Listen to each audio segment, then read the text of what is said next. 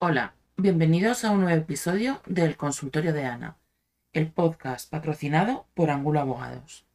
Hoy, para terminar agosto por todo lo alto, me voy a meter en un jardín en el que no tenía pensado entrar, pero es que ya estoy tan saturada y tan cansada de que si no tienes una opinión lo estás haciendo mal, que he decidido que voy a dar la mía, aunque a nadie le interese. Y esto es el beso de Luis Rubiales a Jenny Hermoso cuando la selección femenina de fútbol española ganó el Mundial. Primero os voy a dar mi punto de vista como operadora jurídica y después os voy a, dar mi opinión sobre toda esta situación. Vamos al lío. Eh, para empezar, tenemos que ser conscientes de que los hechos sucedieron en, en el Accord Stadium de Sydney, Australia, y que por tanto y en principio los juzgados y tribunales competentes para conocer del asunto son los de Sydney, Australia. todo esto en virtud del artículo 15 de la Ley de Enjuiciamiento Criminal, que establece que cuando no consta el lugar en el que se haya cometido una falta de delito, podrá haber otros fueros competentes, pero que termina con un párrafo que os voy a leer a continuación para que veáis hasta qué punto es esclarecedor. Tan luego como conste el lugar en que se hubiese cometido el delito, el juez o tribunal que estuviere conociendo de la causa acordará la inhibición en favor del competente, poniendo en su caso los detenidos a disposición del mismo y acordando remitir en la misma resolución las diligencias y efectos ocupados. ¿Qué quiere decir esto? Que lo primero que hay que saber es si este asunto en Australia es o no es un delito. No soy una experta en derecho comparado, no pretendo serlo, bastante tengo con el español, y con la diarrea legislativa que tienen nuestros políticos como para meterme a estudiar derecho comparado. En caso de meterme a estudiar derecho comparado no sería el australiano precisamente, sino el de algún lugar al que pueda huir en caso de ser necesario. Em, ¿Qué quiere decir esto?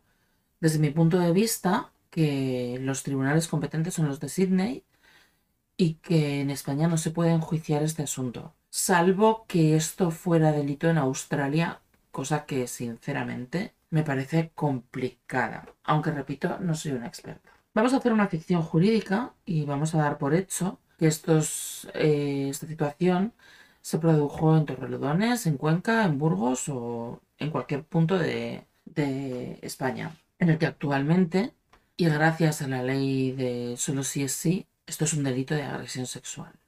Me parece muy loco todo esto, porque robarle un beso a una persona es un delito de agresión sexual que te puede mandar a la cárcel y a la vez, gracias a esta fantástica ley, notes el sarcasmo, eh, han salido a la calle más de un centenar de agresores sexuales y se les ha reducido la pena a más de un millar. En fin. Si estas son las leyes que protegen a las mujeres, yo sinceramente prefiero que nadie se dedique a hacer leyes que me protejan. Seguimos. Suponiendo que la ficción jurídica diga que los tribunales competentes son los españoles, ¿qué utilizaría yo si fuera la defensa de Luis Rubiales? Pues claramente utilizaría eh, la inconsistencia de las declaraciones de Jenny Hermoso. Ella el día del partido eh, dijo a un reportero de la COPE que no había que darle importancia al pico, que era algo anecdótico que había pasado entre dos personas que tenían confianza, que había sido espontáneo y que lo importante era que era campeona del mundo, efectivamente. Estoy completamente de acuerdo en que lo importante en este asunto es que la selección femenina de fútbol española ha ganado el Mundial de Fútbol Femenino. Es un hecho histórico, es un hecho súper importante.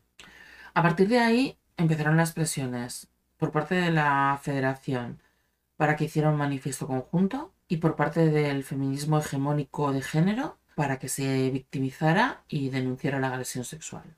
Aquí todo el mundo se ha posicionado, todo el mundo ha visto el hecho como gravísimo eh, y la propia presunta víctima ha ido variando su relato de que había sido una anécdota que no tenía la menor importancia, que eran dos personas con confianza y que ella no se había opuesto a que la diera el beso.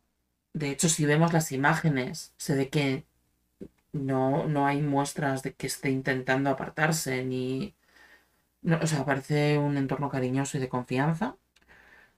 Y está reforzado por lo que ella dijo en un primer momento, por lo que su familia dijo en un primer momento, de que mm, por favor dejad de darle vueltas al pico, ha sido un momento puntual, eh, ha sido euforia, etc. A partir de ahí ha seguido variando su discurso hasta el punto de que ha emitido un comunicado que dice que se ha sentido agredida por ese beso.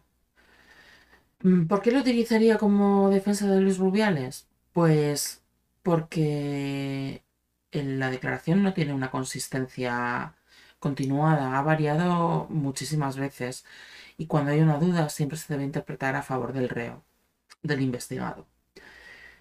A los que estáis diciendo, si algo que ha visto todo el mundo, no le van a poner coto, no se le va a sancionar, no se le va a meter a la cárcel, no se le va a penar.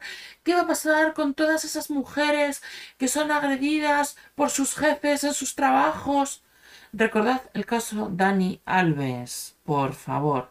Este señor está en prisión provisional por unos hechos que presuntamente ocurrieron en un aseo de una discoteca en el que solamente estaban el presunto agresor y la presunta víctima. Y este señor está en prisión provisional. Y esto es porque el relato de la presunta víctima fue consistente en todo momento, no se contradijo, no cambió su versión y por tanto, a pesar de no haber testigos, su relato es coherente y es permanente e inmutable en el tiempo y el del presunto agresor no, porque en este caso de Dani Alves el testimonio que fue cambiando fue el de él. Entonces, por favor, eh, dejad de meter el miedo a la gente en el cuerpo con que si intentan denunciar no les van a creer, porque eso no es verdad. Hay que estudiar caso por caso. Dejad de intentar manipular a la población a través del miedo. Eso está mal. Em, es una valoración ética, obviamente, pero manipular a la gente a través del miedo es lo que hacen los totalitarismos. No sé, Aquí en España últimamente hay un sector de la población que presume de ser muy demócrata y luego utiliza técnicas como esta. No voy a meter más en el jardín porque ya os he dicho cómo enfocaría yo el asunto desde la técnica jurídica y ahora os voy a dar mi opinión personal al respecto. Yo no tengo una opinión acerca del beso, eh, tengo una opinión general acerca del comportamiento de este señor, que es que es un gañán, es un garrulo, es, un señor soez, tiene poca educación, no, no tiene esa... No me refiero a poca educación, poca formación, me refiero a poca educación, poco saber estar. Dudo mucho que su forma de comportarse en público amerite el puesto que ocupa, o que ocupaba, o que ocupa aunque esté suspendido durante 90 días. Mm, me parece muchísimo más ofensivo el gesto que hizo de agarrarse los genitales frente a la selección inglesa que darle un pico a una jugadora en un momento de fusilidad. Creo que hay un montón de mierda que rascar en la federación que este señor dirige ahora mismo de forma suspendida, eh, que hay que abrir las ventanas y sacudir las alfombras. Que efectivamente hay que investigar a ver si todo lo que dicen que ha pasado realmente ha pasado. Y hay que comprobar si este señor ha cometido delitos de corrupción. Pero esto no puede ser una justicia como la, como la del caso de Al Capone. No puede ser que tengas 17.000 esqueletos en el armario y al final te metan a la cárcel porque has desviado impuestos. No puede ser que tengas temas de corrupción, de malversación de fondos, de verdaderos abusos sexuales a jugadoras de la selección, escondidos y metidos en los armarios, y todo eso vaya a pasar por un beso que, personalmente, considero que no es delito. Claro, es que también personalmente considero que la ley del solo sí es sí es una cagada monumental con una técnica legislativa bastante deficitaria, hecha por políticos y mal revisada por técnicos o directamente sin revisar. Y no entiendo cómo la señora Rochelle, siendo magistrada, pudo dar el visto bueno a una ley así. Porque no, no, no me creo que ella no supiera cuáles iban a ser las consecuencias. Es que no me lo creo. La oposición a judicatura es tremendamente dura. Y lo digo desde primera persona porque yo he estado estudiando una temporada para juez. Eh, no tiene ningún sentido lo que está pasando. Creo que se está demonizando a este señor, que puede que sea Satanás y puede que no lo sea. Yo no le conozco, yo simplemente he oído cosas, pero no tengo los datos para opinar al respecto. Y sobre todo, yo no voy a opinar sobre un beso que primero era una, una anécdota, después era algo que le hizo sentir incómoda a la presunta víctima y ahora es una agresión sexual de primer nivel y por la que hay que meter a este señor en la cárcel. No, no tengo una opinión al respecto y considero muy sano no tener una opinión al respecto, porque no tenemos por qué tener una opinión acerca de todo lo que pasa en el mundo. Ya está. Respecto del machismo en todo este asunto, sí, creo que hay mucho machismo en todo este asunto. Creo que hay un machismo absolutamente insano en todo este asunto. Y no es el de un señor le ha dado un pico a una señora sin su consentimiento. Es el de... Hay un equipo de un montón de mujeres españolas que han trabajado, que han entregado sangre, sudor y lágrimas para llegar donde han llegado, que han conseguido un hito histórico, que es ganar un mundial de fútbol femenino. Y el centro de atención de todas las noticias es que un señor le ha dado un pico a una jugadora. En serio. Me parece un machismo muchísimo más atroz el de invisibilizar el logro de las jugadoras de la selección española y tratarlas como si lo que hubieran hecho no tuviera importancia ninguna en comparación con que un garrulo te robe un beso. Eh, pues lo siento mucho, pero yo el machismo real, el machismo preocupante y enfermizo, lo encuentro en que salgan señoras, porque además son señoras como la ministra de Trabajo en funciones y la ministra de Igualdad en funciones a poner el acento de una victoria en un campeonato mundial de fútbol en que un garrulo le ha dado un beso a una jugadora. Nos están dejando al nivel de incapaces. Y además hay tantísima presión por todas partes que si no dices lo que quieren oír, corres el riesgo de que te cancelen. Por favor. Es que además ni siquiera hubiera sido un acto de machismo, hubiera sido un acto de abuso de poder. ¿Os dais cuenta de que estamos hablando de que ella no pudo negarse porque era su jefe? Si en vez de su jefe hubiera sido su jefa, ¿de qué estaríamos hablando? Estaríamos hablando de lo mismo. Esto no es machismo, esto es abuso de poder. En el peor de los casos. El machismo está en invisibilizar un logro como, como ganar un mundial de fútbol porque alguien le ha dado un beso a otro alguien. El machismo está en que todo el mundo tenga que salir a defender a Jenny Hermoso porque es una víctima. ¿Una víctima de qué? Si no hay denuncia. Si no sabemos si eso se va a poder juzgar en España. Porque no sabemos si este tipo es un delito en Australia. Que es la premisa principal para que en algún momento los juzgados y tribunales españoles pudieran llegar a conocer del asunto. Que es mucho suponer.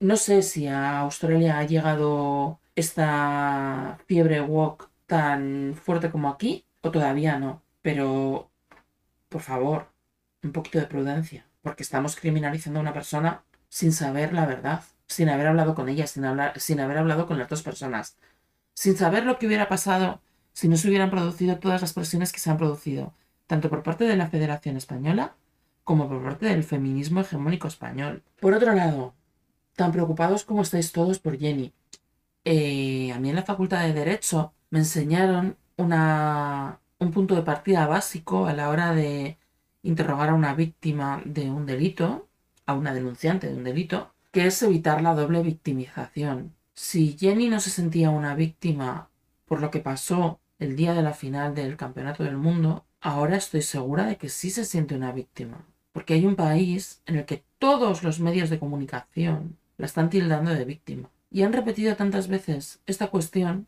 que independientemente de que fuera verdad o fuera mentira, la han convertido en verdad. Si tanto os preocupa, dejadla en paz. Y dejadle en paz a él.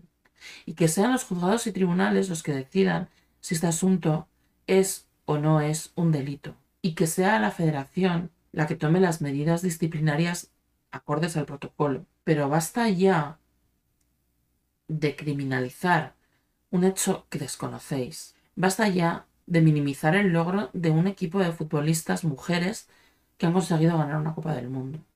Y esta es mi opinión personal.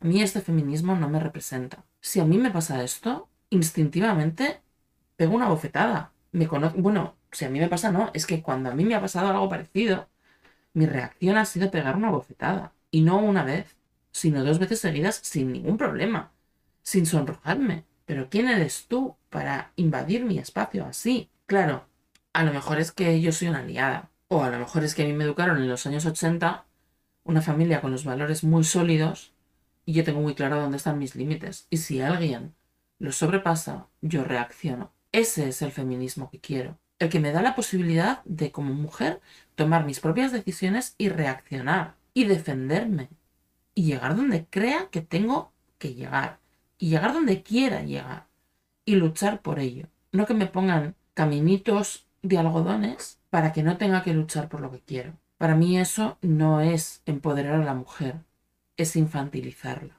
Y eso me parece machista. Hay una charla de Anima Marina, un TED Talk subido en YouTube, en el que explica esta situación muchísimo mejor de lo que lo voy a explicar yo jamás. Y además es un tema que se ha hablado largo y tendido en el canal de Sergio de Tío Blanco Hetero, con mi compañera abogada Begoña Gerpe, con Anima Marina, incluso con Frank Cuesta. Eh, si queréis saber más, indagar más, escuchar más desde el otro punto de vista, que no es el que está inundando todas las noticias oficiales, acudid a ese canal y escuchadlo, porque la verdad es que las conversaciones son para tomar notas.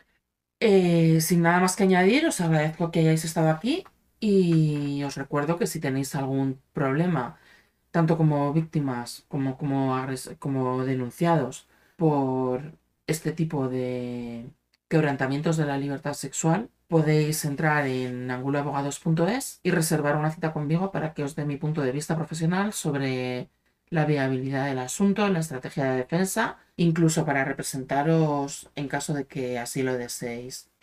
Y sin nada más que decir, me despido hasta dentro de dos semanas, que subiré el podcast que tenía pensado haber subido para terminar agosto. Muchas gracias por escucharme y hasta el próximo episodio. Un saludo.